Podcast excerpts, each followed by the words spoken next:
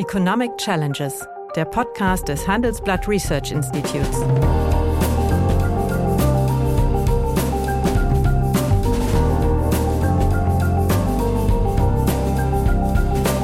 Bert Rürup, der Chefökonom des Handelsblatts, diskutiert mit Michael Hüter, dem Direktor des Instituts der deutschen Wirtschaft, wöchentlich aktuelle wirtschaftliche Herausforderungen für Deutschland wie für die Weltwirtschaft. Ja, guten Tag, meine Damen und Herren. Hallo, lieber Michael. Hallo, lieber Bert. Heute ist ein betrübliches Datum, nämlich der 24. Februar. Und an diesem Tag jährt sich ja der Angriff Russlands auf die Ukraine. Und äh, aus diesem traurigen, ja, wirklich traurigen Anlass möchte ich mit dir über die ökonomischen und geopolitischen Folgen dieses Überfalls äh, diskutieren. Denn äh, wie auch immer dieser Konflikt und auch wann er auch immer dieser Konflikt ausgehen wird, die Welt wird dadurch eine andere geworden sein. Dazu nur vier Bemerkungen. Die USA haben unter Präsident Biden wieder kraftvoll die Führungsrolle des Westens übernommen. Die früheren Gegner, China und Russland, bilden eine von China dominierte wirtschaftliche und politökonomische Allianz. Indien, äh, das zwischenzeitlich wohl bevölkerungsreichste Land der Welt, entwickelt sich zum Sprachrohr der recht zahlreichen Staaten, die wie beispielsweise Brasilien eine Politik der Äquidistanz sowohl ähm, zu Russland, China als auch zum Westen fahren. Und viertens, Deutschland, ja, sind die Reallöhne der Beschäftigten im letzten Jahr auf das Niveau von 2014 zurückgegangen. 2014, äh, während die Gewinne vieler Unternehmen Rekordhöhen erreicht haben, zumindest bis jetzt. Deswegen stellt sich natürlich die Frage, was haben wir vor diesem Hintergrund in diesem Jahr zu erwarten, wirtschaftlich wie geopolitisch? Ja, du hast eine spannende Kulisse aufgezogen für diese, für die Einordnung dieser Frage. Und äh, alle diese Eckpunkte können sich ja auch noch so und so verschieben. Wie stark wird Joe Biden sein, ist eine Frage. Ist China-Russland wirklich ein Block oder ähm, kann sich das auch wieder öffnen, je nach Interessenlage der Chinesen vor allen Dingen?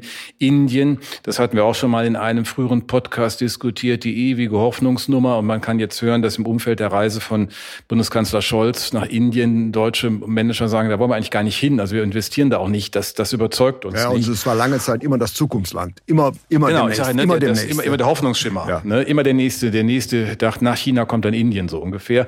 Ja, und viertens, für Deutschland haben wir in der Tat eine, eine außerordentlich äh, spannende Situation, weil all das Schlimme, was wir auch zu Recht befürchten konnten, noch bis in das vierte Quartal nicht eingetreten ist.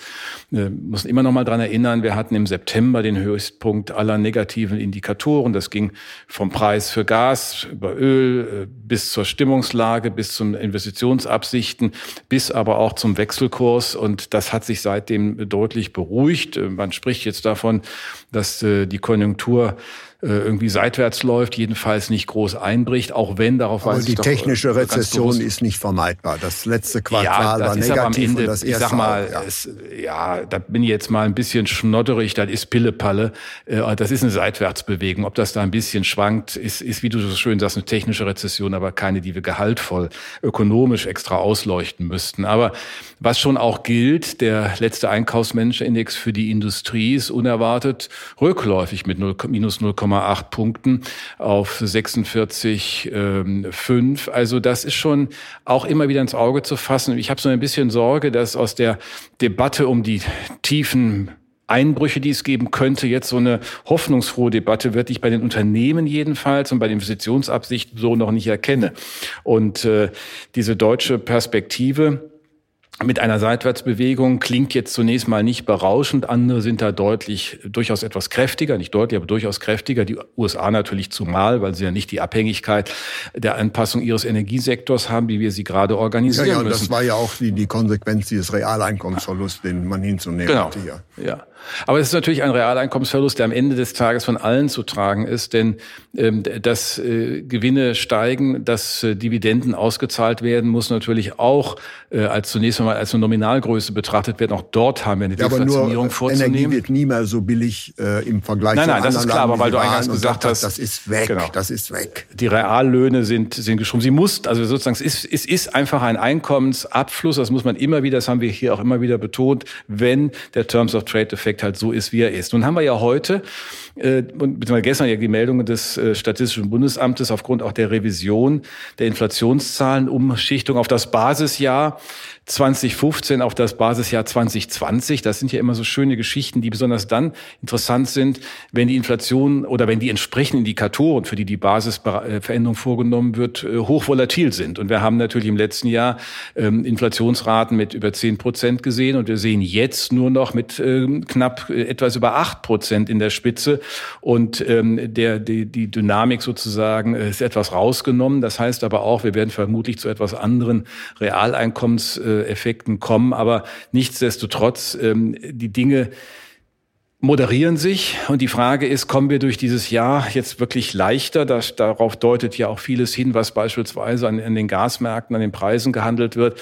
Wir haben eine relativ wirklich milde Situation. 80 Prozent der Heizperiode sind hinter uns. Und wie so schön letztens ein Kollege äh, mal nicht im Handelsblatt, in einer anderen Zeitung geschrieben hat, wenn jetzt nicht eine Eiszeit ein, äh, ausbricht, dann werden wir auch da. Also ich höre einen vorsichtigen Optimismus in deinen Worten. Ein leicht vorsichtigen Optimismus, der sich aber nur auf die Konjunktur bezieht, Bert. Und die andere Frage ist ja, die deutest du ja an mit deinem Bild des Puppenstübchens, wie du es genannt hast, dass wir natürlich hier Aufgaben zu bewältigen haben, die strukturelle Konsequenzen haben, was nachhaltig sich mit dem Energieumbau verbindet, welche Industriestrompreise wir haben, welche Wettbewerbsfähigkeit sich hier zeigt. Aber auch hier gilt, die großen Sorgen mit Abwanderungen hat sich etwas moderiert. Es findet mehr so unter der Oberfläche statt, dass bestimmte Produktionen hier einfach runtergefahren werden, woanders hochgefahren werden oder wenn Tesla seine Batterieproduktion woanders vollzieht als in Grünheide.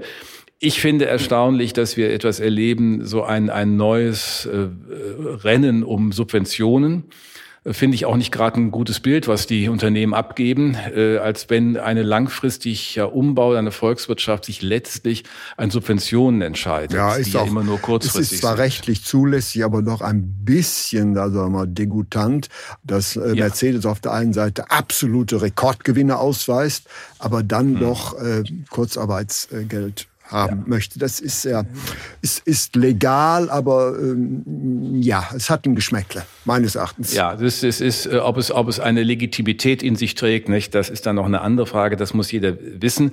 Ich finde auch, ich hatte das ist eben angedeutet, diese Debatte nach dem Motto, ich krieg da jetzt noch drei Euro mehr an Subventionen oder es hat sich verändert, ich muss jetzt hier noch ein bisschen mehr haben, äh, auch nicht überzeugend. Wir müssen uns wirklich fragen, ob es nicht doch klüger ist, generell die Standortbedingungen im Blick zu nehmen und Fragen ähm, äh, aufzunehmen wie Superabschreibungen, bessere steuerliche Gestaltung äh, des Systems, das ja insgesamt nicht überzeugend ist in Deutschland. Auch das haben wir adressiert schon mal statt jetzt sozusagen hier ein Programm, da ein Programm, wir laufen jetzt hinterher, dann gibt's den Chips Act, hier ein Chips Act und äh, wir gucken dann noch, wie wir die Batterieproduktion fördern.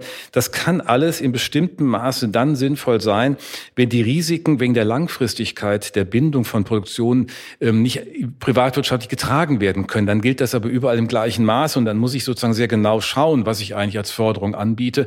Tatsächlich sehen wir jetzt so eine, so eine, so eine, so eine, so eine Dynamik, ähm, die nicht wirklich äh, weiter weiterträgt. Und auch die Reise von Le Maire und Habeck ähm, nach Washington hat ja auch jetzt nichts Zusätzliches erbracht. Nichts, also eigentlich nichts gemacht. Das war also Schaufensterpolitik, Entschuldigung. Ja. Aber es war mal schön, dass, dass die beiden, der französische und der deutsche Minister gemeinsam aufgetreten sind. Wir haben ja nicht so viel Gemeinsamkeiten der europäischen Positionen dieser beiden Regierungen im Augenblick. Ja gut, jetzt hast du ein bisschen versucht, also meine etwas, sagen wir, düster gemalte Perspektive auf, auf, aufzuhellen. Aber äh, wie siehst du denn jetzt, sagen wir mal, die realwirtschaftliche Entwicklung eben genau äh, vor, vor diesem Hintergrund, äh, dass sich eine neue weltpolitische Ordnung auftut? Ja, das wird man wohl, das wird man wohl schon sagen müssen. Also was, was, was heißt das ökonomisch? Ökonomisch ist es mit Sicherheit nicht das Ende der Globalisierung. Es ist nur das Ende einer effizienten Globalisierung. Es ist eine, jetzt eine Globalisierung, die höhere Betriebskosten hat. Ich muss mehr ausgeben für Sicherheit als Unternehmen, Cybersicherheit. Ich muss meine Lieferbeziehungen breiter aufbauen und kann nicht einfach davon ausgehen, dass es keine Störeffekte gibt. All das ist ja nichts anderes als das, was wir Ökonomen Transaktionskosten nennen. Letztlich Betriebskosten des ökonomischen Systems. Und die steigen aus all dem an. Auf der einen Seite gibt es einen entlastenden Effekt. Das ist diese transatlantische Gemeinsamkeit äh, unter der Administration von Joe Biden. Wir wissen aber auch hier nicht, ob das über die nächsten zwei Jahre wirklich hinausträgt. Äh, ich meine, der Biden hat ja so eine offensichtlich eine Art Verjüngungseffekt erlebt und tritt ja außerordentlich dynamisch auf, angefangen von der State of the Union Speech, wobei manche sagen, Zum Blitzbesuch gar nicht so toll in der Ukraine. Ja, also übrigens auch interessant, dass mal so als Nebenbemerkung nicht, da macht sich so eine Anfangsbewertung fest. Alle sagen, ah, der war jetzt ja, also fit da, tolle Rede im State of the Union. Und wenn die Kollegen, die sich das wirklich mal angehört haben, sind dann eher zurückhaltend und sagen, naja, so toll war es jetzt auch nicht. Es ist immer erstaunlich, wer als erster, das nennen kennen wir ja in der Ökonom, in der Verhaltensökonomie, die Ankerheuristik, wer als erster die Bewertung setzt, gegen den müssen erstmal andere argumentieren. So wie ähnlich Scholz immer das Pech hat, dass er eine schlechte Anfangsbewertung bekommt. Und wenn man genau hinschaut, es so schlecht auch gar nicht war. Aber ich, das ist schon die, die spannende Frage, was ist eigentlich die gemeinsame Perspektive wirklich dieses transatlantischen Westens? Das ist für mich die erste große Frage, denn daraus ergibt sich ja auch unser Umgang mit China. definitiv noch, noch un, ungeklärt. Ja. Das heißt also, ja. rhetorisch ist, äh, sagen wir mal, äh, Biden gegen hat er einen, einen guten Lauf, aber das ändert natürlich ja. nichts daran, äh, dass sich die USA von dem multilateralen Freihandel verabschiedet haben. Ja, ja, und wie gesagt, in der Tradition seit Obama, äh, auch das haben wir verschiedentlich angeleuchtet. Ich meine, was wichtiger oder was, was, was sozusagen dem entgegensteht, das ist der Unterschied zu Trump. Er weiß schon, dass man am besten mit und über Allianzen die eigenen Interessen mit anderen gemeinsam positioniert und nicht isoliert als amerikanische Position, sondern als eine westliche Position. Und ich meine, was er im Grunde ja demonstriert hat, auch mit seinem Besuch in Kiew, mit seiner Rede in Warschau, zu sagen, die USA sind wieder eine europäische Nation. Sie sind eine auf dem europäischen Kontinent auf Augenhöhe mit anderen wichtige und unvermeidbare und, und nicht ersetzbare Kraft. Das ist eigentlich die Botschaft, die wir bekommen. Und daraus ergibt sich ja die zweite Frage, wenn du strukturell das durchgehst, wo du sagst, wo sind jetzt die Rahmenbedingungen für das deutsche Modell? Das eine ist der transatlantische Westen. Wir profitieren von der Dynamik der amerikanischen Volkswirtschaft. 29 Prozent Anstieg der Exporte in die USA in den ersten drei Quartalen, 15 Prozent aller, aller deutschen Exporte. Zeigt einfach, die USA sind ein ganz wichtiger Zielmarkt unserer Exporte und auch unserer Investitionen. Klammer auf, aber es war auch eine interessante Studie herausgekommen ist. Man hat ja mal gerechnet, was passieren würde, wenn die EU abgeschafft worden wäre. Und, mhm, da, sieht, ja. und da sieht man, wie groß beispielsweise die Gewinne Deutschlands sind gegen das ja. bei einigen Kreisen doch ungeliebte Europa. Das war eine sehr verdienstvolle Studie, da sollten wir vielleicht auch mal drüber reden. Also nämlich mich hat das ja, wirklich äh, überrascht. Also in der Klarheit und in der in der ja, aber ich meine natürlich, wenn man es mal sich sehr simpel aufschreibt, äh, was heißt das denn, was wir verlieren würden? Wir würden Integrationsvorteile verlieren, wir würden die Vorteile offener Märkte verlieren, wir würden massiv hier auch wiederum Transaktionskosten zu tragen haben, die, die derzeit nicht zu tragen sind. Und das sieht man ja auch an Großbritannien. Ich meine, der Brexit kann man ja nicht sagen, dass das jetzt eine Erfolgsgeschichte ist, was die wirtschaftliche Dynamik Großbritanniens angeht oder was auch die, die Perspektiven angeht. Sie müssen rationieren. Heute konnte man lesen, Tomaten sind knapp. Nicht? Also, weil einfach die Lieferbeziehungen unter anderen Bedingungen stehen und äh, das politische System natürlich auch in, in Erosion gerät. Aber das zeigt eigentlich den zweiten Punkt, auf den du da äh, kommst, äh, genau Teile Europa. Wie kriegen wir es hin, in Europa etwas mehr zu gestalten, statt nur hinterher zu laufen oder, oder ansonsten nur die erwartbaren Ja, gerade vor dem Hintergrund, dass die alte Ordnung, ich sag's mal etwas überspitzt, zerbröselt müsste mhm. jetzt eigentlich äh, ja doch eine, eine revitalisierte europäische Lösung ja. an, die, an ja. diese, an diese ja. Stelle drin. Das heißt, hier ist ein, ein Problem, was aber gleichzeitig meines Erachtens eine große Chance eröffnet. Aber das wird, wie ich das so sehe, eigentlich noch nicht wahrgenommen.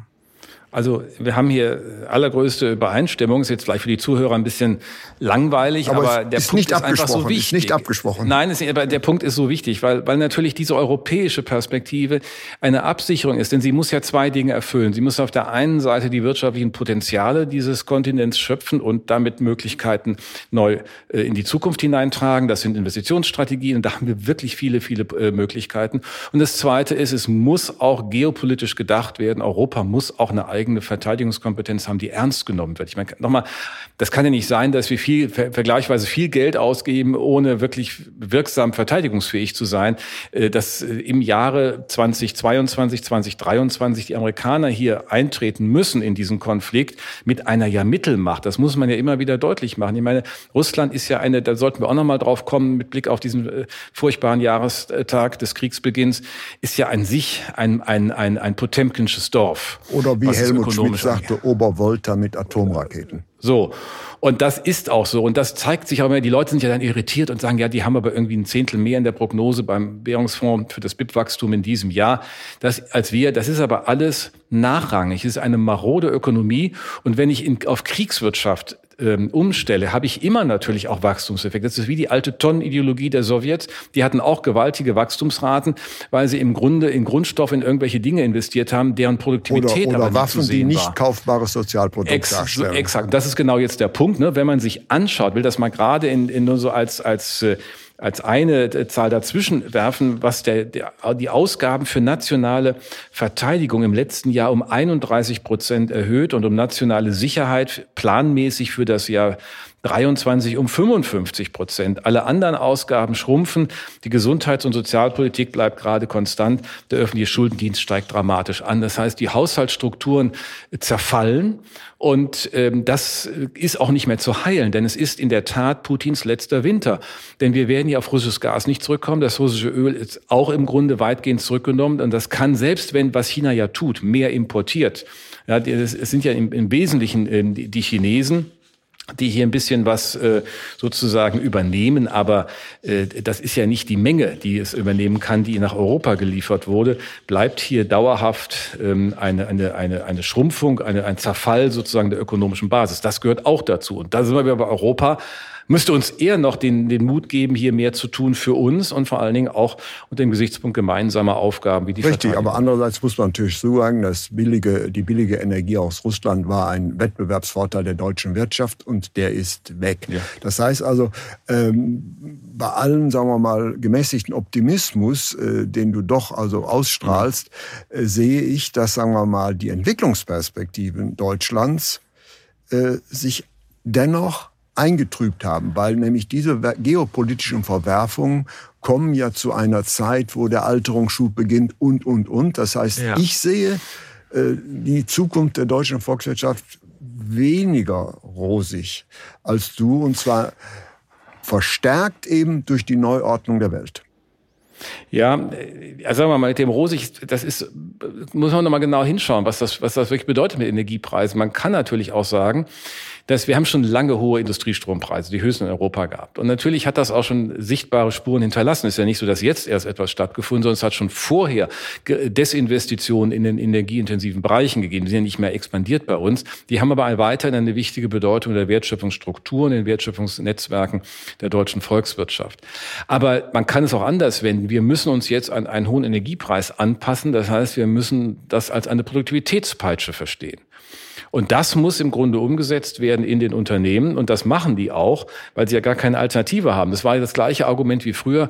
Naja, mit den, mit den, wir haben, sind ein Hochlohnland. Ja, wir sind ein Hochlohnland, aber da muss man halt auch mit der Produktivität. Das ist damit umgegangen. Aber wir müssen natürlich genau. schon sehen, dass beispielsweise unsere chemische Industrie ist ja ein, ein, ein Markenkern Deutschlands äh, hm. da haben sich die Standortbedingungen verschlechtert von und ich wage die, ich wage die Prognose, dass dies auch für äh, die Investitionsentscheidungen, also unserer hm. großen mhm. Industrieunternehmen, die regionalen Investitionsentscheidungen, mhm. nicht ohne Konsequenzen sein wird. Das heißt, der Industriestandort Deutschland ist, ja, sagen wir mal, durch diese Verwerfung man kann es jetzt drehen und wenden, wie man will, nicht mehr so attraktiv wie früher. Und die deutsche Politik kann diese, sagen wir mal, Wettbewerbsnachteile, die mhm. jetzt auf die Volkswirtschaft zukommen, nicht gänzlich ausgleichen.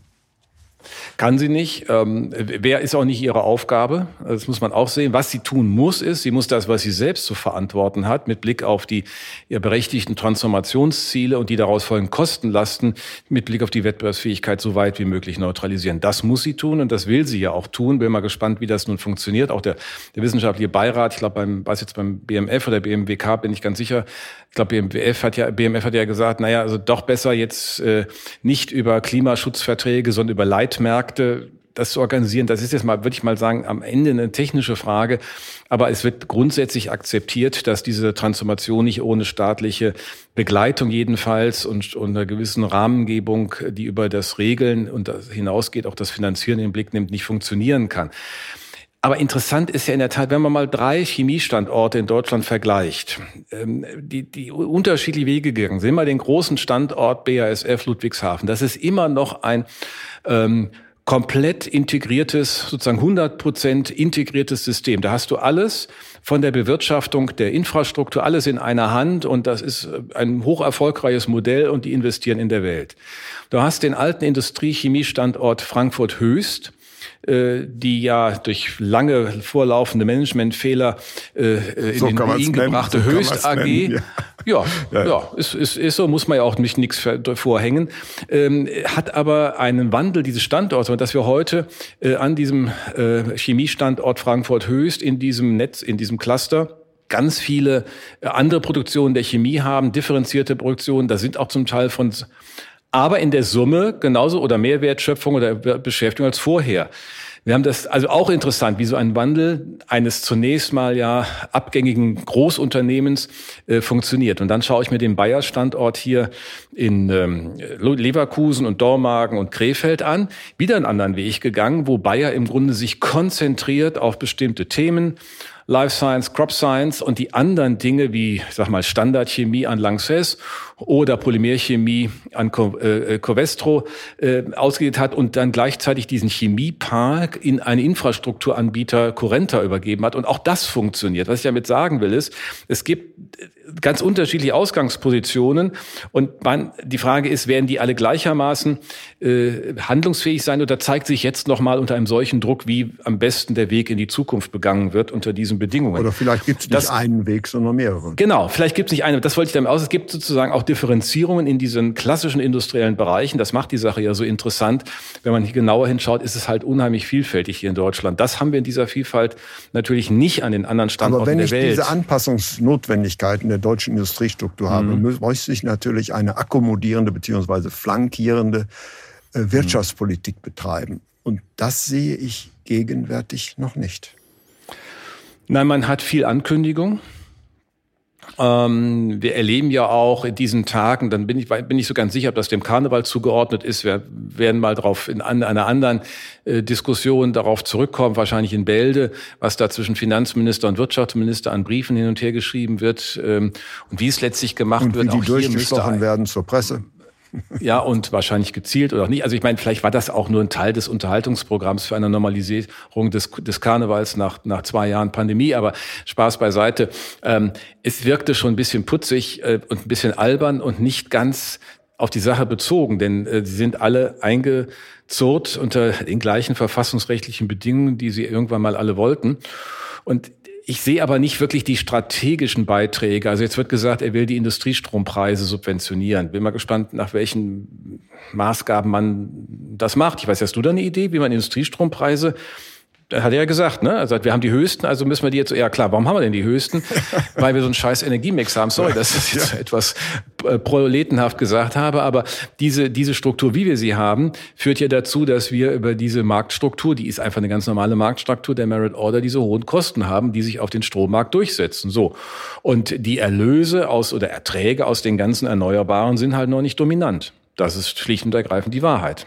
Gut, jetzt haben wir mal äh, ein bisschen Schwächen und Stärken und Möglichkeiten mhm. diskutiert, aber jetzt vielleicht zum, zum Abschluss die Frage. Wo wird unter dem Hintergrund der geopolitischen Verschiebungen die deutsche Volkswirtschaft in einem Jahr stehen? Hm, an den Chef hm. des IRE. Hm. Das Schlimme ist, dass in einem Jahr vermutlich man sich noch dran erinnert und wir ja, gefragt werden, oder du mich fragst, was ich damals ja, für einen Stuss gesagt ja. habe. Aber ich will mal so Versuch's sagen, ich glaube, mal, das wird, dass wir, wenn es jetzt keine schockartigen Effekte gibt, dass der da irgendwelche anderen Waffen nutzt. Ich glaube, das muss man immer noch mal außen vor sagen. Gehen wir mal davon aus, dieser Krieg wird ein, ein längerer Krieg, wird ein Abnutzungskrieg. Kann man von so, ausgehen. Da, ich glaube nicht, dass der nächste, dass in diesem Jahr zu Ende geht. Glaube ich nicht. Nein, so. Und äh, dann, wenn irgendwann äh, keiner mehr einen Vorteil erzielt und sozusagen andere auch mal sagen, jetzt sind wir mal Schluss mit dem Scheiß da. Aber äh, das heißt doch, dass wir eher Rahmenbedingungen haben, in denen wir erleichtert umgehen können als im vergangenen Jahr. Wir werden nicht so einen Preisdruck bei Gas auslösen lösen müssen, weil wir die Speicher so hoch neu auffüllen müssen. Wir werden mit über 50 Prozent Speicherstand vermutlich aus dem Winter kommen, jetzt so 55 Prozent, dann ist der Weg auf 90 relativ äh, deutlich kürzer als im letzten Jahr. Wir sehen auch den Ausbau der LNG-Kapazität. Deswegen wäre meine These, es wird der Preisdruck zurückgehen, es wird der Standortdruck zurückgehen, aber es wird die mittel- und langfristige Frage nach vorne kommen. In diesen zwölf Monaten wird sich da ähm, investitionstechnisch nicht viel tun. Ich hoffe, dass sich wirtschaftspolitisch etwas tut und vielleicht ist das unsere nächste Diskussion über die Frage, was eigentlich die Steuerpolitik leisten kann, was die Finanzpolitik leisten kann. Wenn es diese Klarheit gibt, dann bin ich nicht so pessimistisch, dann wird der Rosaton bei mir stärker. Ja, aber dann vielleicht doch noch eine Frage. Wir haben ja hier noch so einen, einen den berühmten 800 Pfund Gorilla im Wohnzimmer. Das ist der äh, wirklich schwelende, äh, sagen wir mal, Tarifkonflikt, den wir mhm. gegenwärtig äh, sehen. Siehst, äh, gegenwärtig betrachte ich die Fronten als verhärtet an. Ja, das ist im öffentlichen Bereich öfters mal so gewesen. Das haben wir immer wieder alle zehn Jahre auch erlebt. Und die Gewerkschaften versuchen hier jetzt etwas zu inszenieren, was gemessen an dem, was in der Chemie und der Metall- und Elektroindustrie geleistet wird, wirklich nicht als, über, als überzeugend bewertet werden kann. Denn erstens ja, mal die Bedingungen muss sind ja andere. Das heißt, die Leistungen, ja. Äh, die dort erbracht werden, müssen ja nicht am Markt verkauft werden. Genau, das ist, das ein ist feiner, aber wichtiger ist, Unterschied. Ja, ja, das hast du sehr zurückhaltend und schön formuliert, Bert. Aber das macht die Sache ja auch nicht schöner und macht sie auch nicht besser, denn äh, der Staat muss ja auch zurechtkommen und wir können hier keine Lohnraten äh, sozusagen ins Gespräch oder in, in, festsetzen, die letztlich das gesamte System äh, in die Unwucht bringen. Denn die Politik hat ja aus guten Gründen mit der Inflationsausgleichsprämie Rahmenbedingungen gesetzt, dass andere Bereiche ähm, äh, aus dem Druck einer Preis-Lohn-Spirale herausgekommen sind und den, und dem nicht äh, folgen mussten oder folgen äh, aus dem Weg rauskamen. Eigentlich müsste der Staat jetzt selbst mal gucken, wie er dann mit einem Angebot äh, und auch in den Postbereichen ähnlichen mit einer Inflationsausgleichsprämie das auf äh, kluge Weise organisiert. Also ich glaube, das ist jetzt nochmal der Versuch, die Gewerkschaften, muss man immer wieder sehen, sind ja eigentlich in einem eher sinkenden Bedeutungs, äh, Bedeutungsrahmen, weil sie von der, von der Mitgliederbindung, von der Gewinnung neuer Mitglieder eher schwach sind. Das ist mal so eine Kampfstruktur aber, aber hier ist eine Situation, wo Ihre Forderung nicht mit Arbeitsplatzverlusten beantwortet werden kann. Das muss man ja auch berücksichtigen. Ja, aber da kannst du im Augenblick sagen, dass das eigentlich fast über, also sagen wir mal kurzfristig jedenfalls angesichts des Fachkräftemangels fast überall zu beobachten ist. Deswegen wäre meine abschließende äh, Forderung an alle, es gilt nicht nur in der Geldpolitik, wie ich es letztens geschrieben habe, Einspruch gegen Übertreibungen, es gilt auch in der Lohnpolitik.